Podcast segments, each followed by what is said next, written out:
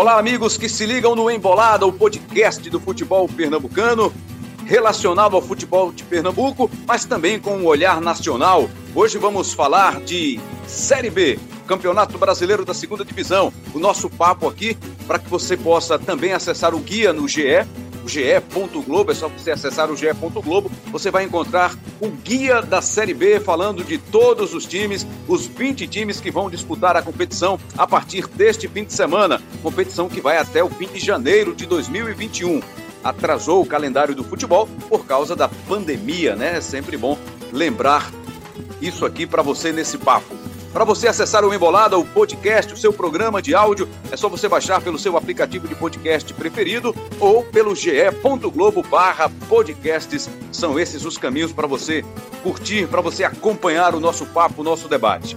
E nesse episódio nós vamos ter as participações dos comentaristas Cabral Neto, nosso parceiro aqui de Embolada, Henrique Fernandes, que também é comentarista dos canais Globo, está em BH, e está no Rio de Janeiro Carlos Eduardo Lino, também comentarista dos canais Globo. Vamos bater esse papo aqui para falar da Série B, campeonato disputadíssimo, né? Normalmente é um campeonato caracterizado por sua por seu equilíbrio, por sua disputa intensa. Algumas vezes um ou outro time dá aquela escapada, consegue abrir uma frente boa de pontuação, mas normalmente a disputa é intensa, ponto a ponto. São quatro times que conseguem classificação para a Série A, para a primeira divisão de 2021. E vamos cumprimentar os nossos companheiros para a gente traçar aqui um, um, cenário, um panorama dessa Série B. Inicialmente, eu quero saber de Carlos Eduardo Lino o que é que ele espera dessa competição com o Cruzeiro, né, essa grande força do futebol brasileiro que vai disputar pela primeira vez a Série B, três times catarinenses, o Náutico por Pernambuco, a Ponte Preta que sempre chega forte nessa disputa. Qual é a sua expectativa para este torneio agora vivendo esse drama também da pandemia aqui no Brasil e no mundo? Carlos Eduardo Lino, bem-vindo ao nosso Embolada. Um abraço, meu amigo. E aí, Rembrandt, tudo bem? Um abraço já para o Henrique, para o Cabral, para os amigos que estão escutando a gente. Que prazer falar com vocês, cara. E adoro debater Série B, porque quem disser que sabe alguma coisa de Série B não sabe nada, cara. Série B é gigantesca, ela vem de campeonato estadual, vem de parada agora, a gente não tem a menor noção né, de como esse conjunto Série B vai se comportar é, de, no meio dessa pandemia, a pandemia nem passou ainda.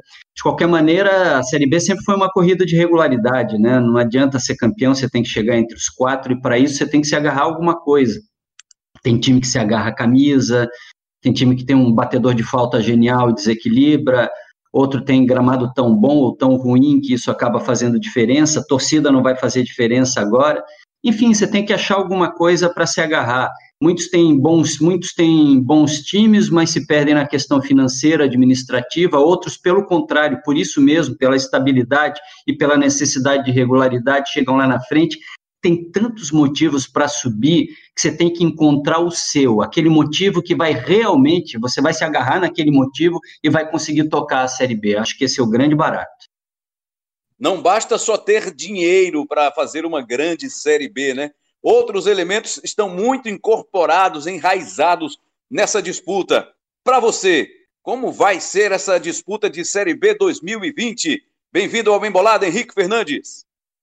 Tudo bem, Rambran, Cabral, Lino, prazer estar tá aí. Para o futebol mineiro, né, que eu, que eu cubro mais de perto, uma Série B especial, né? É, não pelo motivo que a gente gostaria, né? O futebol mineiro tem dois representantes, o América tinha um representante até tradicional na Série B, né?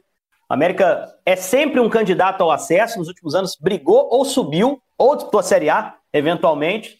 Uh, e o Cruzeiro, na sua primeira Série B da história, um time com muita dificuldade extra-campo, precisando uh, se reorganizar e, e, precisando, principalmente, não passar mais um ano disputando a Série B. Precisa subir esse ano.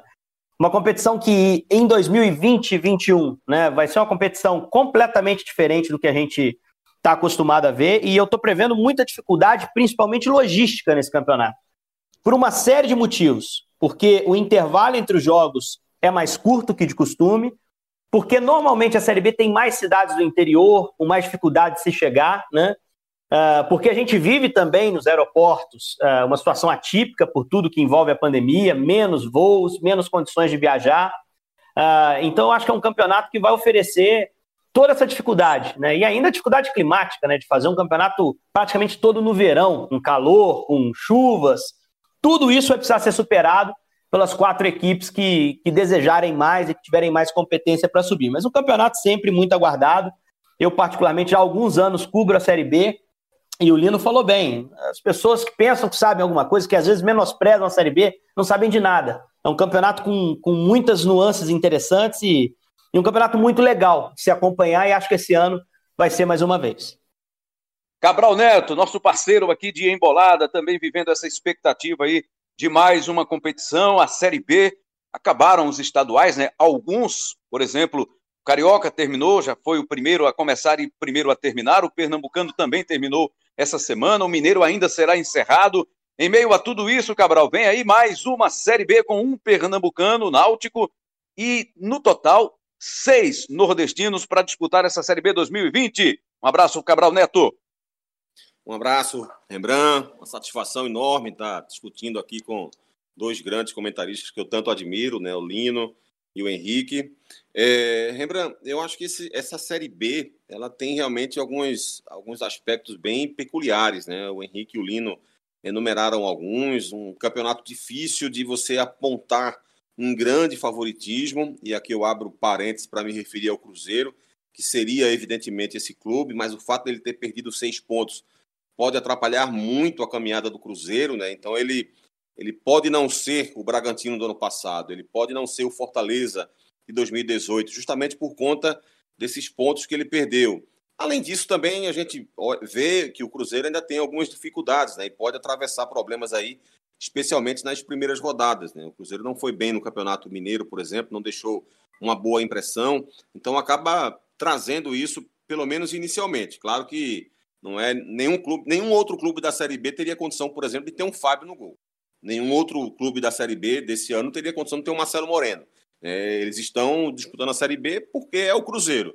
Então é, é, é preciso ter, ter esse foco, esse respeito e entender o tamanho que o, que o clube tem. Mas acho que esse, essa perda dos seis pontos faz ele entrar num bolo ali perigoso, que é um bolo muito grande hoje. A gente percebe alguns clubes é, em condições muito parecidas, com defeitos, né, com o mesmo peso de defeitos, com também o mesmo peso de virtudes, né, com camisas é, parecidas em termos de, de, peso, com equipes também bem similares né, em termos de defeitos e virtudes, com resultados também muito parecidos. A gente vai conseguir debater tudo isso, mas acho que é uma Série B de dificílimo prognóstico. Olha só, só para a gente já traçar esse cenário aí para quem está nos ouvindo, na Série B este ano, né, 20 times, repete-se a fórmula, pontos corridos, serão 38 rodadas, os quatro primeiros colocados da Série B sobem para a primeira divisão e os quatro últimos serão rebaixados para a Série C, a terceira divisão. Este ano vamos ter Havaí, Chapecoense, Cruzeiro e CSA, que no ano passado estavam na primeira divisão, na Série A. Os times que permanecem na Série B, remanescentes do ano passado, América Mineiro, Botafogo de Ribeirão Preto, Brasil de Pelotas, CRB, Cuiabá, Figueirense, Guarani, Oeste, Operário do Paraná, Paraná Clube, Ponte Preta e Vitória. E times que subiram da Série C para a Série B, Confiança de Sergipe, Juventude, Náutico e Sampaio Correia. São seis nordestinos aí. Confiança, Náutico, Sampaio Correia, CRB, Vitória e o CSA. São três times de Santa Catarina, Havaí, Chapecoense e Figueirense, dois de Minas, temos Cruzeiro e América Mineiro. De São Paulo, o Botafogo de Ribeirão Preto, Guarani, Oeste e Ponte Preta. Temos o Vitória, o Baiano, o Cuiabá de Mato Grosso, o Operário e o Paraná do Paraná são os times que vão for formar o campeonato. O Confiança de Sergipe, Juventude Brasil de Pelotas, também do Rio Grande do Sul. Amigos, como nós não sabemos nada, partindo do pressuposto que não sabemos nada de Série B, ouvindo esses nomes, esses times citados, quem a gente pode apontar como favoritos? Quatro times para dizer hoje, antes de a bola rolar, quem são os favoritos para subir. Cabral Neto, começando contigo. Bom, Rembrandt, é, até eu dou continuidade, então, àquele meu, aquela minha primeira participação, né? É um campeonato realmente muito difícil de você conseguir apontar, porque eu vejo alguns clubes em situações bem semelhantes. É, vou começar pelo Cruzeiro, é, dizendo o seguinte: Cruzeiro, a, a, perda dos seis pontos do Cruzeiro significa o seguinte: que é, o número mágico normal é que um time chegando a 65 pontos ele sobe da Série B para a Série A. Para o Cruzeiro chegar a 65 pontos, ele tem que fazer dentro de campo 71 pontos. 71 pontos foi a pontuação que o Fortaleza fez para ser campeão brasileiro da Série B dois anos atrás, naquela grande campanha com o Rogério Ceni. Se a gente baixar esse número para 62, seria o time se classificaria para a Série A com 62 pontos. Significa dizer, eu estou dizendo 62 como referência porque foi o número de pontos feito pelo quarto colocado nos dois últimos campeonatos. É, significa dizer que o Cruzeiro teria que fazer 68 em campo. 68 foi a pontuação que o esporte fez no ano passado, numa, que foi vice-campeão, numa campanha super regular, sem problemas, sem sustos. Então, o Cruzeiro vai ter que fazer esse tipo de campeonato para subir de divisão. Ele vai ter que fazer um campeonato de campeão para subir de divisão. E o Cruzeiro ainda não conseguiu encontrar o seu jeito de jogar. É, o Enderson chegou, está tentando colocar as ideias dele lá, é, implementar as ideias dele lá. O Cruzeiro é um time de, de ótimo potencial para disputar uma Série B, sem dúvida nenhuma. A dúvida é: ele tem time para ser campeão da Série B?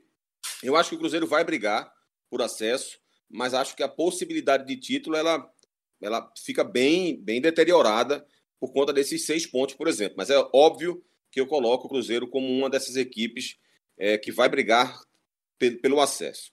A outra é o América Mineiro, que está fazendo um trabalho muito legal, perdeu a invencibilidade recentemente. É, um bom trabalho feito pelo Lisca. O América já brigou no ano passado por acesso. Né? O América é, sempre é um time muito tradicional na Série B e fez isso no ano passado, brigou por acesso no ano passado, depois de uma recuperação muito legal. É, e acho que esse ano ele vai brigar novamente por acesso. Acho que o CSA e o CRB chegam num nível parecido. O CRB, inclusive, foi campeão alagoano em cima do CSA. O CSA tem melhores peças não é, para utilizar, jogadores mais experientes. Mas, assim, eu respeito muito o trabalho, por exemplo, do Marcelo Cabo e acho que ele vai conseguir chegar para essa briga. E, claro, a Chapecoense, é, especialmente pela volta. Né? A Chapecoense teve problemas antes da paralisação Acho que na volta, com a mudança de treinador, eu gosto muito do trabalho do Emerson Maria, por exemplo, mas ele não estava conseguindo fazer um trabalho, não estava ajustando o time da Chapecoense. E acho que com, com a volta, é, o time mostrou uma, uma, uma nova faceta, né, conseguiu derrubar o Criciúma, conseguiu vencer o clássico contra o Havaí, está na decisão do campeonato é, estadual. Então, acho que é um time que, que está em recuperação. É um time que, que eu prevejo como uma das equipes que vai brigar. E aí, fora, eu, eu me referi a CSA e CRB, veja só, eu acho que Chapecoense, América Mineiro e, e, Cruzeiro estão no patamar acima. Se eu citei CSA e CRB, eu preciso citar também outros clubes que eu percebo parecidos é, ou até um pouco melhores do que ele. É, eu acho que por isso que é um campeonato de difícil previsão. É, por exemplo, o, a Ponte Preta é um time que voltou muito bem da paralisação. É, né, o Brigatti começou a, a, a, o seu trabalho de forma promissora lá. Ele fez um trabalho muito legal no Sampaio Correia e começou de forma promissora seu trabalho na Ponte Preta e pode tirar proveito dessa boa fase e acumular pontos já nas primeiras rodadas. Então, é um time que precisa ser citado nessa, nessa, nessa conversa, nesse bate-papo aqui. E quero crer que Vitória e Náutico vão. Ah, tem um Havaí. Ainda tem o Havaí também, que é um time que acho que vai. Um time com um elenco experiente, com o Valdívia, com o Geninho, que é, que é forte na Série B. E acho que Náutico e Vitória chegam por trás. Chegam por trás porque tem camisa, porque tem jogadores é, que passam a impressão de que o time pode jogar mais, mas ambos estão devendo dentro de campo. É, tanto o Pivete no Vitória quanto o Dalpozo no Náutico estão devendo mais desempenho, mas acho que são duas equipes com potencial de crescimento. O Vitória desse ano chega numa situação bem melhor do que a que chegou no ano passado, até em termos financeiros mesmo. Não é nada demais, não, mas pelo menos está melhor do que a situação do ano passado. Já fico aí com uma sensação muito boa de disputa nesta Série B. Eu te pedi quatro candidatos aí para subir, você já me apontou quase dez. Então é sinal, Henrique Fernandes, que a, a disputa e realmente ser. De forma resumida, viu, Rembrandt? De forma resumida. De forma resumida, diga-se de passagem, né? É bom pontuar isso. Quer dizer, é sinal de que vamos ter uma briga muito boa, grande, por essas quatro vagas na parte de cima da tabela. Henrique Fernandes, indiquem os seus, Henrique. Eu vou, eu vou confessar a você, é, Rembrandt, quando você fez a pergunta, eu pensei, rapaz, essa é difícil, cravar quatro é complicado. E à medida que o Cabral foi falando, os times que, que lhe chamam a atenção, foi falando, rapaz, é verdade, o Cabral tá certo, esse time chega forte. Realmente, e a gente vai, vai atualizando essa, essa ideia de quais são os que podem brigar para subir, até porque é um campeonato que surpreende muito. Às vezes você tem um time que monta um elenco com jogadores mais tarimbados, Cabral citou bem o Havaí, que tem Valdívia, tem Bruno Silva, tem Wesley, é, os times às vezes se montam com elencos que você pensa que vai sobrar na Série B e não dão certo, não funcionam na prática. Às vezes um time com valores mais jovens, jogadores buscando o seu, o seu espaço no cenário nacional, acabam conseguindo é, mostrar o melhor desempenho e, e brigam efetivamente pelo acesso. Eu acho que o Cruzeiro é um dos favoritos ao acesso. Eu concordo que o título ficou mais difícil pela conta simples que o Cabral trouxe, que é fato. Apesar disso, se você for pegar todos os times do G12, né, dos principais times, Rio, São Paulo, Minas e, Rio Grande do Sul, uh, com seis pontos a menos, só o Vasco de 14 não subiria. Os demais conseguiram essa gordurinha necessária, mas cada campeonato tem sua história. Eu acho que o Cruzeiro acertou principalmente trazendo um treinador como o Enderson, que é um cara que conhece o caminho da Série B. Acabou de ser campeão, acabou, entre aspas, de ser campeão com o América em 2017, batendo o Internacional no campeonato. Então, uma campanha notável. Já tinha sido campeão com, com o Goiás em 12. Então, um cara que conhece a competição, que tem ligação com a cidade, para mim é a melhor notícia do Cruzeiro na preparação para essa Série B. Mas é um time que precisa de reforço ofensivo e que, por isso, por tudo isso, pelos seis pontos a menos, pelas carências que o elenco ainda tem, principalmente na frente, realmente está nesse bolo aí do, do, dos candidatos ao acesso. Queria chamar atenção para um time muitas vezes passa batido e que eu posso me que quebrar minha cara aqui, porque, como eu disse, é surpreendente o campeonato. Mas um time que no ano passado, ao longo do campeonato, a gente percebia a organização e como poderia ser uma surpresa, que é o Cuiabá. Cuiabá é um time, é o único invicto das séries A e B, lógico, disputa um campeonato menos competitivo, mas o elenco do ano passado eles melhoraram um pouquinho, mantiveram o trabalho, são atuais campeões, campeões uh, da Copa Verde. É, é um time que é, é o perfil de time que muitas vezes surpreende né? Porque você vai elencar, você vai pensar na camisa, o Cuiabá não vai entrar. Mas pelo trabalho do Chamusca, Marcelo Chamusca, que subiu com o Ceará recentemente, a gente pode pensar até nesse time brigando. Existe, existem aqueles que eu acho que muito provavelmente não vão brigar. Né? São os que já vêm, vêm mal e que não conseguiram apresentar muita coisa diferente pensando na Série B. O Brasil de Pelotas, que veio muito mal no Campeonato Gaúcho, o Botafogo de Ribeirão Preto, uh, que também não foi muito bem no Campeonato Paulista, embora dê sinais de recuperação, e é o adversário do Cruzeiro na estreia. Uh, Sampaio Correia, que é um time que está vindo da Série C para a Série B, e que é um time também mais modesto em nomes, mas eu, eu vou para a Série B a cada ano preparado para me surpreender com alguém. Né? E só para é, falar um pouquinho mais sobre o, o meu lado aqui, os times que a gente cobre mais perto, concordo com o Cabral quando ele coloca o América no páreo, seriamente. O América sempre briga. Se você for observar as últimas séries B, né, o América sempre briga. E o time desse ano me parece um bom time de futebol. Saiu agora na semifinal para o Atlético, mas era o melhor time do campeonato até a pandemia acontecer. Então é um time que já tem essa base, tem o Lisca, que é um bom treinador, tem histórico também na Série B. Colocaria o América também. Mas cravar quatro, Rambrão, vou te frustrar e frustrar quem está nos ouvindo. Eu não consigo, sinceramente, não consigo. Acho que o campeonato está muito equilibrado esse ano. Ficou para você, Carlos Eduardo Lino. O Cabral citou quase 10 times aí nessa briga. O Henrique não se sentiu seguro para apontar, porque realmente é difícil para você indicar quatro antes de a bola rolar assim, sem ver o desempenho dos times, né? Sem ter uma continuidade de competição ainda, não ter nem iniciado. Com quem você espera se surpreender nesta temporada, Carlos Eduardo Lino? Você sabe que vocês três são caras que, quando eu vejo, eu realmente paro para assistir, para tentar descobrir alguma coisa, aprender alguma coisa.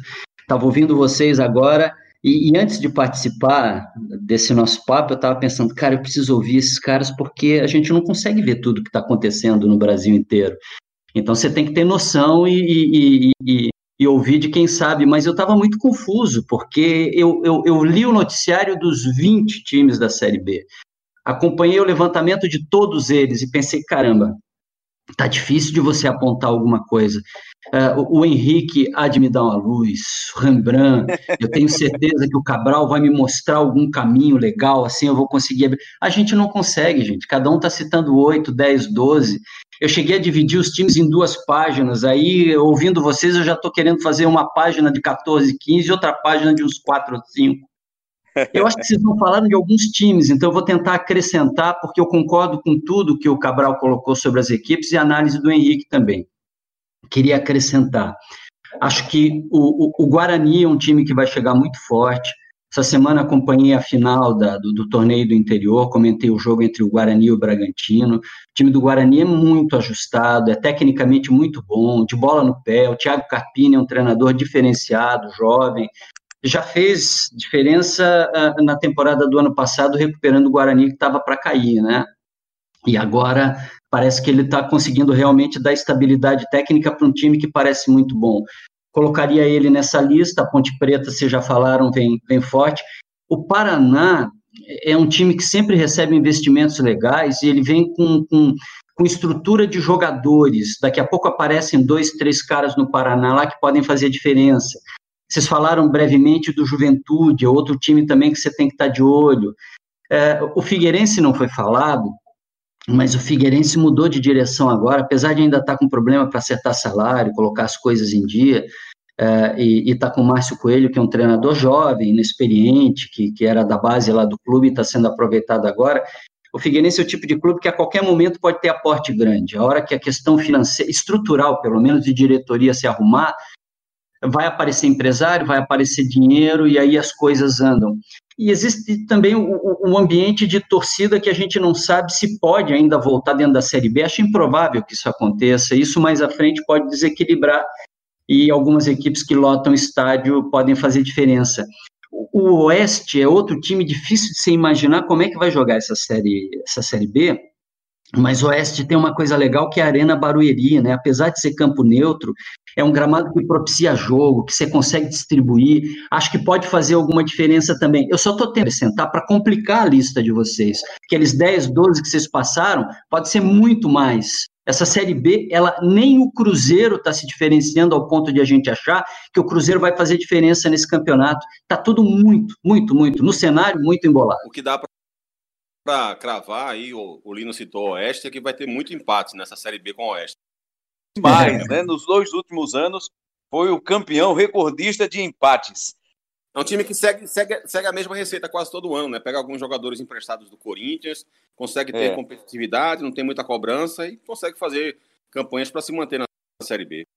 Diferentemente de outros anos, né? A gente pode lembrar aqui quando o Palmeiras caiu, o Corinthians, e foram times que nadaram de braçada, né? Não tiveram dificuldade, passaram de passagem pela Série B do Campeonato Brasileiro. E a gente não vê isso hoje do Cruzeiro. Então, a gente já falou aqui, já citou que é o grande nome desta Série B, mas por, pela realidade, pelos problemas financeiros, pelo investimento que não é tão grande. Tem gente boa que ficou remanescente da temporada passada, mas o time está passando por mudanças, por ajustes. Henrique Fernandes, qual é o nível de confiança, se é que dá para medir, do torcedor do Cruzeiro que não está podendo ir a campo? Ninguém pode ir a, a campo, né? Por causa da pandemia, mas o que é que você sente nessa cobertura mais próxima do nível de confiança do torcedor do Cruzeiro? É uma Série B para passar e esquecer e no próximo ano voltar para a Série A? Como é que está? Não, o torcedor espera que assim seja, Rembrandt. É, é, sabe aquilo que acontece com todo time grande, todos os gigantes do futebol brasileiro, no primeiro rebaixamento, né? que é aquele engajamento da torcida, todo mundo se abraça, vamos tentar juntos recuperar o time. a partir do segundo rebaixamento, essa conversa acaba e alguns dos nossos gigantes do futebol brasileiro já caíram mais de uma vez, né? É, é isso que está acontecendo com o Cruzeiro. Existe uma ideia do torcedor de abraçar o clube para reconstruí-lo. A preocupação extra-campo hoje, eu diria que é do mesmo tamanho que a preocupação do time em campo. Diria até que maior. Porque o time do Adilson, que iniciou o ano, era um time que não inspirava nenhuma confiança. O do Enderson começa a dar alguns sinais. Até pelo, pelo próprio cartel do Enderson ao longo da carreira. Uh, os trabalhos dele foram, foram times bem entregues, times que tinham um bom nível. Então, o torcedor cruzeirense passou a acreditar um pouco mais no time a partir dessa mudança de treinador, mas precisa de reforços. Eu acho que hoje é, o problema de se credenciar o Cruzeiro favorito na Série B, além mais dos pontos a menos, está na falta de peças de confiança dentro do elenco. Eu acho que a zaga está solucionada, eu acho que as laterais estão se solucionando, né? É, chegaram alguns jogadores, o Giovani, por exemplo, para a esquerda, uh, o Cáceres e o Daniel Guedes. Daniel pode fazer as duas laterais. uh, Patrick Bray, que subiu ano passado com o Curitiba, se bem. Então, assim, resolveu o problema da lateral, volante, zaga, isso está tranquilo. Só que do meio para frente, as opções são escassas. O Regis, pós-parada da pandemia, foi muito bem como meio armador. Aquele que foi do Corinthians, foi do, uh, foi do Bahia recentemente. Ótimo jogador. Me parece que para a Série B tem tudo para ser o principal. Mas falta reposição. O Cruzeiro aposta muito em jovens jogadores, como Claudinho da Ferroviária. Né? Do meio para frente tem o Maurício, que é um jovem também, que passado, mas é um cara que o Cruzeiro quer vender para tentar fazer caixa. Marcelo Moreno foi aquele reforço para mexer com a torcida e acho que conseguiu isso. Mas, assim, é, do meio para frente, eu não consigo ver o Cruzeiro como um time acima dos outros. E é isso que me preocupa na campanha dessa, dessa Série B. Né? Lógico que ainda está trabalhando para tentar contratar, é possível fazer isso. Uh, existe é, uma margem, um campeonato longo, de 38 rodadas, então você vai recebendo reforços ao longo da competição e vai melhorando seu time. Mas eu não vejo. A gente via muito comumente nos outros times grandes caíam, né? Os outros times do, do uh, de, de maior prestígio. Então acho que assim é, é, é, é preciso ter muita calma em relação à análise que a gente possa fazer do Cruzeiro. Mas é, é um time que, que tem a camisa. E muitas vezes ajuda a iniciar uma jornada dura como essa. Vamos ver se o Cruzeiro consegue cumprir a sua, a sua história, né? É, a, apoiado na camisa, iniciar bem a Série B, para não tornar esses seis pontos a menos uma bola de neve que possa lhe tirar a chance de acesso. Acho que a chegada do, do Anderson passou ali nove jogos com uma vitória apenas, um sacrifício tremendo para passar pelo São Raimundo, empatando na Copa do Brasil, é, sacrifício para passar pelo Boa Esporte nos pênaltis na Copa do Brasil, é, derrota para o CRB também na Copa do Brasil no primeiro jogo, vai ter o jogo da volta ainda, até culminar naquela derrota para o Coimbra que, que acabou sendo a, a, a demissão do, é, do Adilson Batista. Acho que com, a, com o Anderson, o time mostrou um, uma melhora. Só que ele fez o possível, ele venceu os dois jogos que tinha para vencer, mas foi insuficiente para garantir a classificação da equipe. Então, acho que abre uma perspectiva um pouco melhor. Mas, assim, de resto, eu acho que a. Ah. E, e até, até, até de fechamento de grupo mesmo, Cabral. Isso que você falou está absolutamente certo. O trabalho do Adilson não encaixava, mas o Adilson também tinha um complicador. Ele, né? ele tinha, por exemplo, o Edilson, Robinho, caras que saíram. Né? Ficaram caros demais para que o clube para o que o clube planeja em relação de orçamento para esse ano. O Cruzeiro também teve uma eleição, mudou de presidente, está arrumando a casa financeiramente. Hoje a gente vê um elenco do Cruzeiro mais consciente do desafio que tem.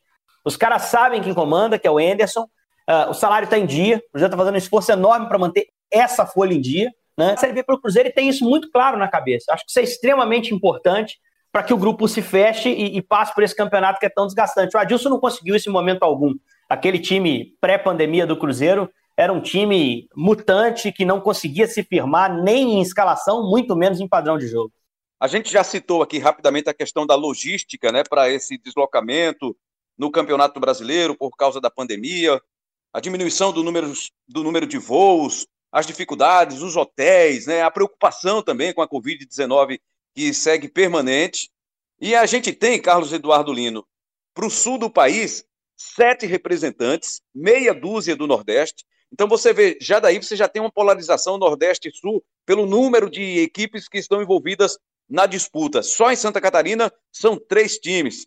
Ainda temos o Brasil de Pelotas e o Juventude do Rio Grande do Sul, Operário e Paraná, que representam o Paraná. Aí você tem quatro equipes em São Paulo e aí tem o centro, o centro do país, o centro-oeste, com Cuiabá. Então vai também ter essa dificuldade, né? Dessas viagens longas muita gente saindo do Nordeste para jogar no Sul, do Sul para o Nordeste, com uma passagem ali pelo Sudeste, Centro-Oeste. Vamos ter também essa característica, com essas viagens mais longas, Lino.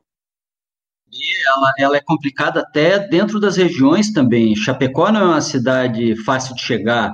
Ponta Grossa você tem que ter logística especial também. Para você ir para Caxias, dependendo da época do ano, você tem que ter algum tipo de estratégia. Enfim, para todo mundo, mesmo dentro das regiões, você precisa ter adaptação. Isso vale para o Cruzeiro e para os grandes, porque os grandes às vezes se assustam um pouco porque não começam voando é, é, Campeonato Brasileiro da Série B quando eles descem. Isso aconteceu com vários deles, até o Corinthians demorou para dar uma engrenada quando ele caiu. E, e, e, isso às vezes causa instabilidade. O Cruzeiro tem que estar muito atento a isso, por exemplo, né? Porque se você não se adapta, a, a, pressão externa acaba desestabilizando tudo. Aí você quer trocar treinador, você acha que jogador não serve. O time grande não tem paciência. Série B exige paciência. Você precisa se adaptar a uma série de coisas, a essa logística, questão de campos, a questão estrutural, o nível de investimento que você pode fazer, que já é diferenciado. A expectativa muda completamente. E às vezes a pressão não muda, né, Rembrandt? Não muda, não muda, aumenta, né? Ainda mais. A gente tem times que subiram da Série C, Confiança, Juventude, Náutico e Sampaio. Alguns times a gente pode lembrar que fazem escadinha, né? Conseguem acessos ano a ano. Nós tivemos mais recentemente o time do CSA, que saiu da Série D, chegou à Série A no ano passado e acabou caindo de novo, está na Série B agora. Dos quatro que subiram do ano passado, Cabral Neto, algum desses aí pode te apontar a confiança, te transmitir alguma confiança de que pode dar sequência nos acessos? Confiança, Juventude, Náutico, Sampaio, Correia? Rembrandt, é, o Sampaio é o time mais difícil de decifrar porque ele jogou pouquíssimo é, nessa temporada, né, comparado com os outros. Foram apenas oito jogos até aqui do, do, do Sampaio. Isso acaba dificultando uma análise melhor. Mas o time voltou muito bem da, da pandemia, só fez dois jogos depois da, da, da, da, da paralisação, né, por conta da pandemia. É, tem alguns destaques individuais, né, lá na equipe, meteu 5 a 1 na semifinal, vai disputar a decisão é, do seu campeonato, contratou o artilheiro do campeonato do campeonato carioca, o Caio, né? É, então, assim, é, é um time mais difícil de, de você prever por conta dessa questão. Agora, o Sampaio é um time acostumado a achar bons valores. Né? Às vezes, jogadores que, que, que muita gente acaba não enxergando. Sampaio Correia vai lá, consegue contratar, o cara passa um tempo lá jogando bem. Né? O Fernando Sobral, por exemplo, está no Ceará agora, o Eloy, que passou tantos anos lá no Sampaio Correia. Então, o Sampaio tem, tem dessas, dessas é, peripécias, digamos assim. Então, um time, um time é, é, que é uma grande incógnita nesse momento. É, o Juventude é um time que tem o Renato Cajá como principal é, destaque individual, né? jogador bom cobrador de faltas, é, tem, tem um histórico é, é, legal, bacana, está é, se reconstruindo, né? começou a temporada com a base do ano passado, renovou com o Marquinhos Santos, só que o time começou jogando mal, tendo resultados ruins, na paralisação resolveu dar uma guinada no planejamento. Acabou contratando o Pintado, reformulou o elenco, Levou jogadores como Gustavo Bochecha, por exemplo, né, que o maior destaque entre os reforços é, do Juventude. O Bochecha que fez bons jogos pelo Botafogo, depois caiu de rendimento. O Juventude foi lá e apostou nele. Apostou também no jogador que apareceu no, no Gama, o Tarta, que estava começando a, admirar, a, a trazer algum, alguma admiração de algumas, de algumas equipes. Venceu os dois primeiros jogos na volta, mas acabou perdendo depois e foi eliminado. Então é um time que, que é bom prestar atenção é, acho que perde muito sem o poder da, da sua torcida, né? Acho que Juventude, Brasil de Pelotas e Operário talvez sejam os times que mais vão sentir a ausência do torcedor, que eles costumam é, ser um pouco mais dependentes em relação a isso. Confiança tem o Matheus Costa, que fez alguns bons trabalhos no Paraná, fez alguns, teve algumas passagens também ruim, ruins no, no time do, do, próprio Paraná Clube também, mas um técnico jovem, né, ele manteve o, o, trabalho que vinha sendo desenvolvido pelo Daniel Paulista, é, é um time chato de enfrentar, porque ele marca muito bem. O Bahia sentiu isso na pele na semifinal da Copa do Nordeste, né? achou um gol já no final, no chute de fora da área, porque o Confiança estava marcando muito bem, estava impedindo o jogo do Bahia, e o Bahia é seriado do Campeonato Brasileiro, então tem essa marca aí do, do, do, do Confiança de se fechar muito bem, de agredir o adversário em velocidade. E o Náutico é um time que, individualmente, talvez tenha as melhores peças desses quatro é, mas ainda como time não conseguiu ainda aparecer. Né? O Dalpozo está tendo dificuldades. É, é, verdade que nos últimos jogos melhorou um pouco o seu setor defensivo, é, fez um bom jogo nesse sentido diante do Santa Cruz, mas oscilou demais. Acho que ele em alguns momentos flertou com alguma teimosia com alguns jogadores e precisa rever alguns conceitos é, em relação à sua, à, sua, à sua forma de atacar. O Náutico tem um trio ofensivo que poderia fazer a diferença na Série B, com o Thiago, com o Eric e com o Chiesa, mas nenhum dos três conseguiu ainda uma aprovação. Eles estão jogando mal e o Dalpozo precisa modificar o seu tipo de trabalho para fazer esse trio funcionar. Talvez a volta do Jean Carlos ajude nesse sentido, mas o Náutico precisa manter a evolução defensiva e criar novas alternativas de jogo. Então, mas mesmo assim, Rembrandt, apostando no potencial, eu acho que dentre esses quatro, acho que o Náutico está à frente. Por esse peso na história, é claro que todos imaginam, quase todos imaginam, que o Cruzeiro, apesar das dificuldades que nós já falamos aqui, é um time que, que deve brigar para subir. Mas dos que desceram no ano passado, dois são de Santa Catarina, Lino, Havaí e Chapecoense, além do CSA. Foram os quatro times que caíram: Havaí, Chapecoense, Cruzeiro e CSA. Excluindo aí o Cruzeiro do Papo, a gente já falou sobre isso. CSA, Havaí, Chapecoense, é bom para que você também fale um pouco mais de Havaí e Chapecoense para gente. Quem desses aí pode ter aquele bate e volta que possa trazer esperança para o torcedor neste momento, Lino? O Havaí tem uma expectativa muito boa, apesar de não estar tá nas finais agora do Campeonato Catarinense, a Chapecoense cresceu bastante e conseguiu atropelar nessa reta final de campeonato. O Havaí tem uma base muito boa de jogadores. É, vocês lembram do Rildo, da Ponte Preta, mais veterano, mas ainda é um jogador de velocidade. Ainda há pouco o Cabral e o Henrique destacavam alguns jogadores é, do Havaí, o Bruno Silva, o Ralph, o Betão, zagueiro que era do Corinthians, tem muito cara experiente, mas tem jogadores jovens também. Eu acho que o jeito do Geninho, né, é conservador, mas ao mesmo tempo conhecedor do que é Série B, pode fazer diferença para o Havaí agora. Acho que é um treinador que entende o campeonato, que tem acesso, teve acesso com o Havaí em 14, em 18, então o fato de conhecer o caminho já ajuda bastante. O, o Havaí dá para colocar numa primeira página de postulante, sem dúvida nenhuma. A Chapecoense também, Chapecoense com Humberto Louser, quem acompanhou o trabalho dele no Curitiba, é, lembra que ele fez um trabalho muito bom, o time dele era organizado, não era brilhante, o Curitiba é que era instável quando, quando ele comandava, mas ele conseguiu dar uma, uma ajeitada legal na equipe da Chapecoense, que a, a, tendência de que invista tem um pouquinho mais na Série B agora. E a Chapecoense, apesar de ter problemas financeiros, ela tem uma coisa muito legal que é a força da marca, né? De tudo que foi construído em torno da Chapecoense. Então, o, o jogador que vai para lá, o empresário que coloca o jogador na Chapecoense, sabe que coloca num clube que hoje, nesse atual momento, consegue dar um, um selo de qualidade para esse jogador e, e destacar esse jogador. Então, a Chapecoense que cresceu, que está em final de campeonato catarinense, que tem boas chances de conseguir título, é um time que chega forte. O, o outro time de Santa Catarina, para não ficar muito distante, eu falei ainda há pouco, o Figueirense, que é uma interrogação, viveu aquele drama de quase cair o ano passado, é, com, com pouco investimento, mas mudou diretoria, pode ter investimentos. Três catarinenses acho que brigam bem, sim, mas Havaí e Chapecoense na primeira página, o Figueirense na segunda.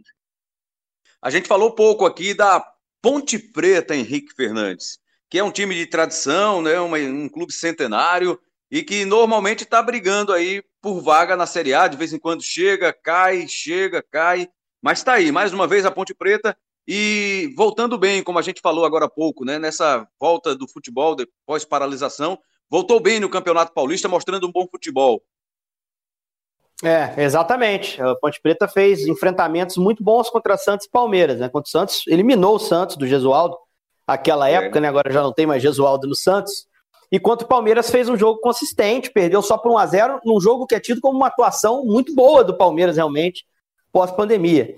É... Pós-pausa da pandemia, é sempre bom a gente se policiar, porque vivemos a pandemia, ela pode impactar muito na Série B, são várias cidades, cada cidade com sua peculiaridade em relação à, à pandemia que ainda vivemos.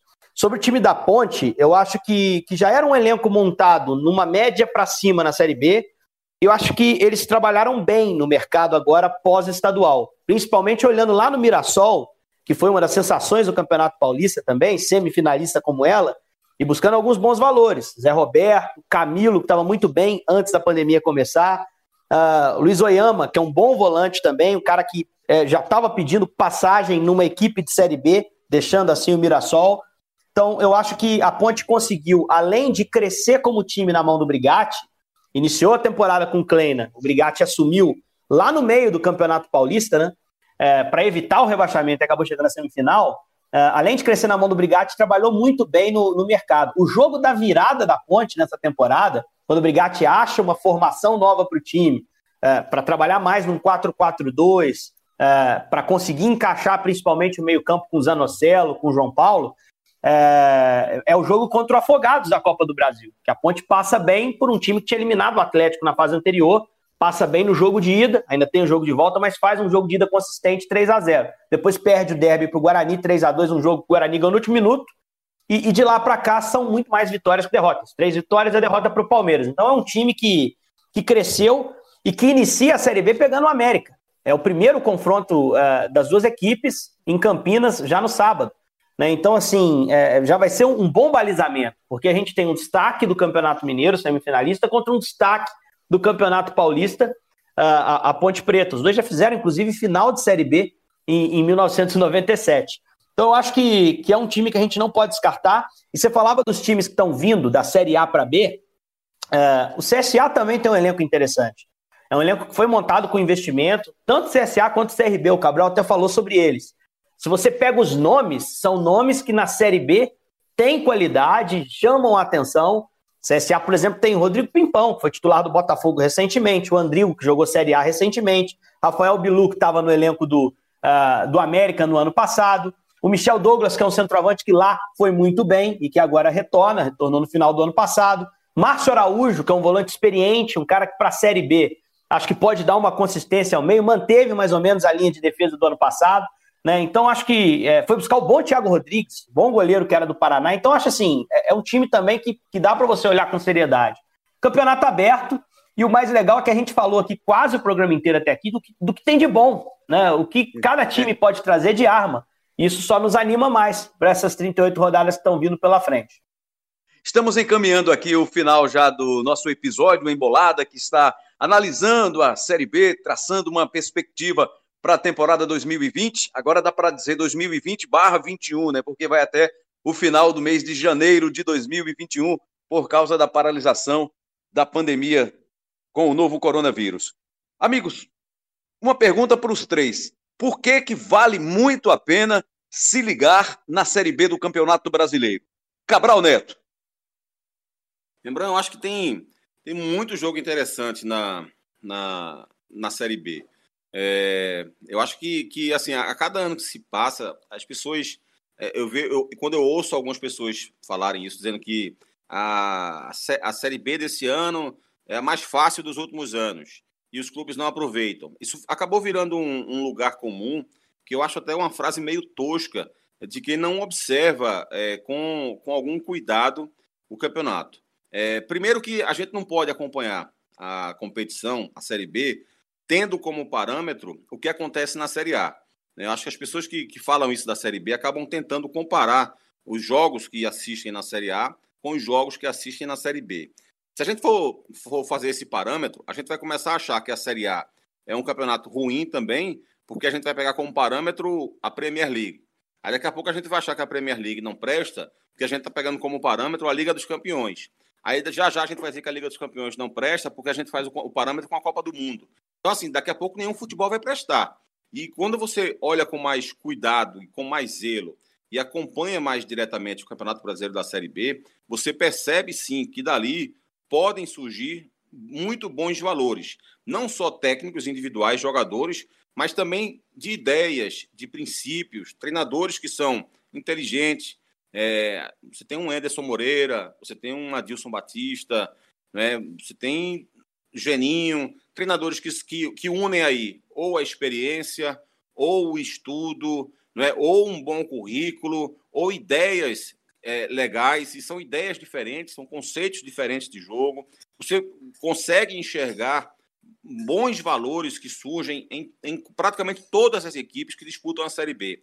Além disso, só para servir de exemplo, você olha para a primeira, primeira rodada da Série B e você tem um Havaí Náutico, você tem um Vitória e Sampaio Corrêa, dos times tradicionais da região Nordeste. Você tem um CSA e Guarani, né? também um jogo que, que tem seu peso. O Guarani é um, um, clube de muito respeito nacional, o CSA é um clube de muito respeito no Nordeste, né? uma torcida apaixonada. Você tem Ponte Preta e América Mineiro, né? que o Henrique citou agora como a estreia da primeira divisão. Um grande jogo para acontecer né? nesse campeonato. Então, assim, até as partidas têm seu peso. Então, acho que tem muitos atrativos no campeonato são, são campeonatos muito bacanas e que, como a gente pôde comprovar nesse programa aqui, onde muitos clubes vão brigar pelo mesmo objetivo.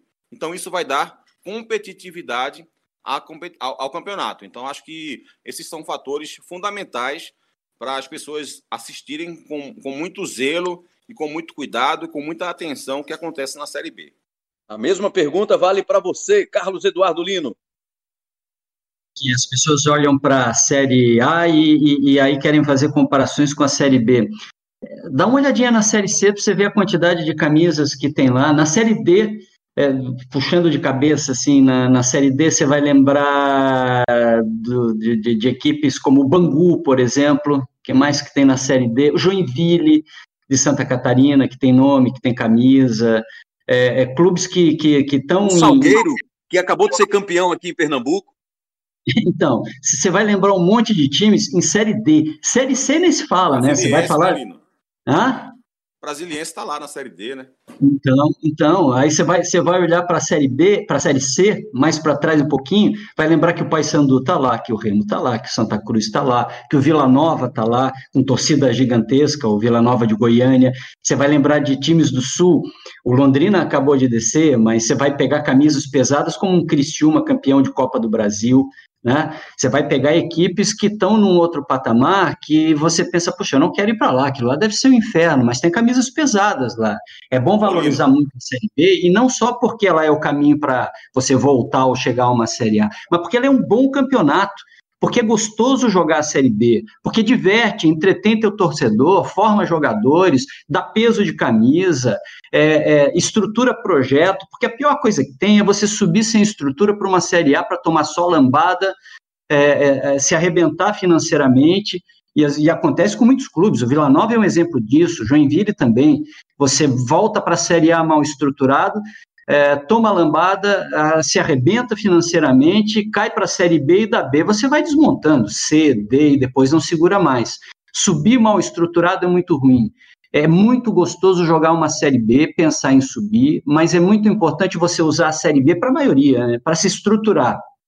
O Cruzeiro é, vai se divertir de outra, de outra forma, por exemplo. Os gigantes, quando descem, eles só se divertem se eles sobram se a partir de um determinado momento o campeonato vira recreio e usa novos jogadores e o torcedor já fica pensando no campeonato do ano seguinte. Agora, para os outros, não. A Série B é legal, a gente tem que ver a Série B no contexto dela. A Série B é boa de jogar, Rembrandt.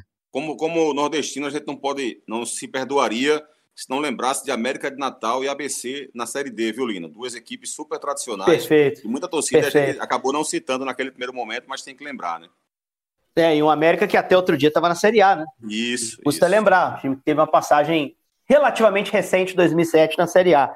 É mais um é... exemplo, né? É mais um exemplo desses times um que é, vão lá, batem e, e às vezes, para poder se manter numa Série A, começam a gastar desesperadamente e depois perdem uma década né, de recuperação. É, é, quando ainda conseguem jogar a Série D, a portuguesa é, é, um, é um exemplo claro de, de que às vezes você vai, a, vai abaixo ainda né? nem na elite do futebol paulista. Mas falando sobre a promissora Série B e por que, que ela é especial, por que é uma competição que vale a pena acompanhar, eu acho que ela é, de certa forma, uma democratização do futebol. Ela é o início da democratização do futebol. Eu sou do interior de Minas, sou de Juiz de Fora, na cidade interiorana. Inclusive, o meu time de infância jogou a Série D, a Série B, melhor dizendo, é, em 2016. Jogou Tupi. de forma. É, exatamente, jogou de forma bastante bastante fraca, para ser bem sincero. Só não ficou na zona de abaixamento na primeira rodada porque perdeu para o Goiás só de 1 a 0. Então, no saldo de gols, ele conseguiu se manter fora, mas lamentavelmente Tupi não estava pronto para dar esse passo, que é a exigência que a Série B, que a Série B tem. É, mas foi uma maneira de uma cidade como Juiz de Fora, de 500 mil habitantes, mas uma cidade que não está acostumada a ver futebol de bom nível, ver pelo menos 19 ótimos jogos de futebol para o padrão da cidade de uma forma geral. Isso acontece com Ponta Grossa, isso acontece com Chapecó. Chapecó até andou pela Série A de forma consistente, mas um dia era, em 2013, o time que estava ali brigando com o Palmeiras pelo título. Então, aquela comunidade, a cidade do interior, que não está acostumada a ver bom jogo, muitas vezes vê um bom time, um time que briga num campeonato de pontos corridos por acesso, por título, e, e passa a sonhar, passa a sentir nos dedos ali, poder tocar esse futebol que é um futebol de elite do futebol brasileiro, com transmissão de todos os jogos, você pode acompanhar efetivamente. Então a Série B, para mim, ela tem esse componente extraordinário, né? Que é de, de democratizar um pouco o jogo. A gente está muito acostumado ao futebol de Série A, que é um futebol de capital, que é um futebol com dinheiro definindo muito. Uh, a Série B é muito mais democrática. Um trabalho bem feito, às vezes te coloca em condições de brigar pelo acesso e muito mais gente que não teria contato com esse futebol de boa qualidade passa a ter. Então, acho que vou procurar isso, como sempre procuro em cada edição da Série B, e vamos encontrar, porque temos bons representantes uh, de capitais menos representativas na Série A, mas capitais importantíssimas, e de times do interior. E aí volto à minha infância, quando, quando saía de casa para ir ao estádio Mário Helênio, em Juiz de Fora, acompanhar o Tupi.